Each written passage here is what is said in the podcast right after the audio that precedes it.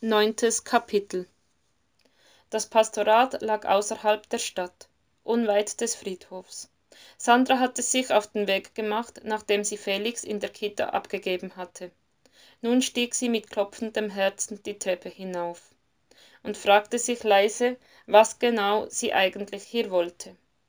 Pastor Sünder hatte sofort für den nächsten Tag zugesagt, als sie ihn am Vorabend angerufen hatte.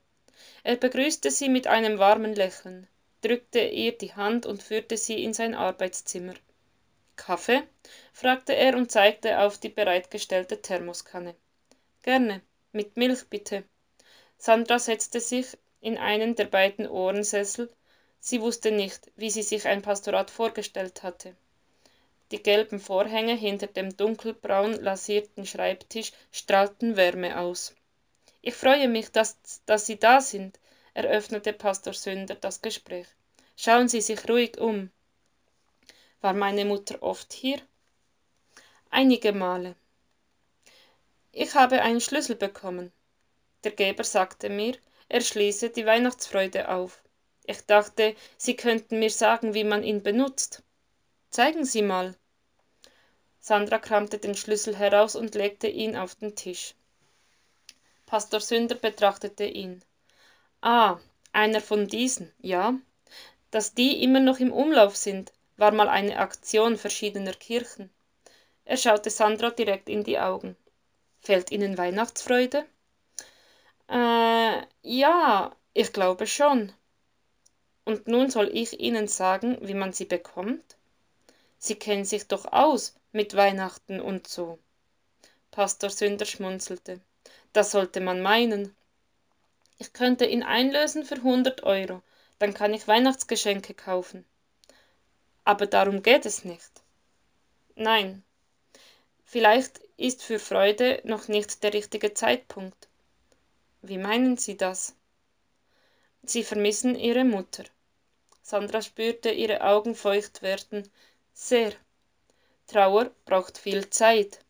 Wie viel Zeit? Es ist vier Jahre her und fühlt sich an, als wäre sie gestern gestorben. Wenn ein Mensch stirbt, nimmt er seine ganze Welt mit sich.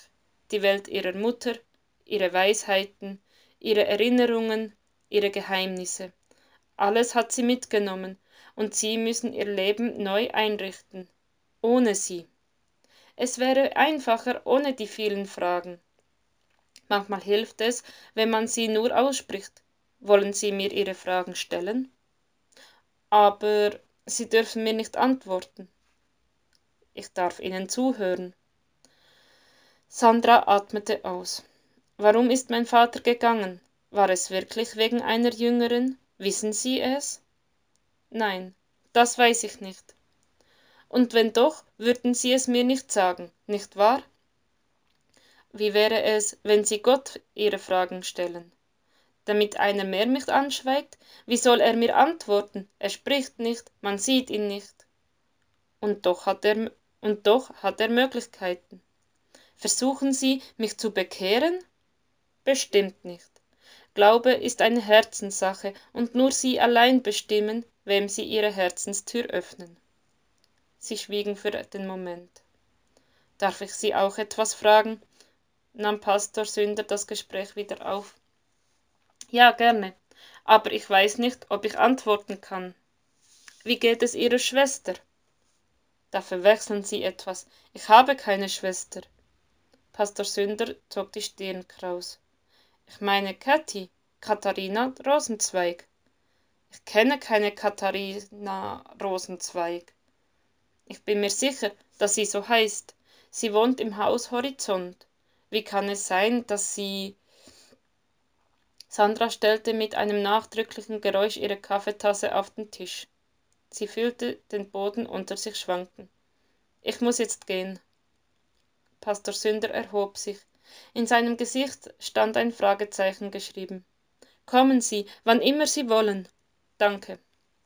Sie, mit zitternden Händen öffnete Sandra ihr Fahrradschloss. Katharina Rosenzweig im Haus Horizont. Nein, das musste ein Irrtum sein. Ihre Mutter hätte ihr niemals eine Schwester verschwiegen. Niemals.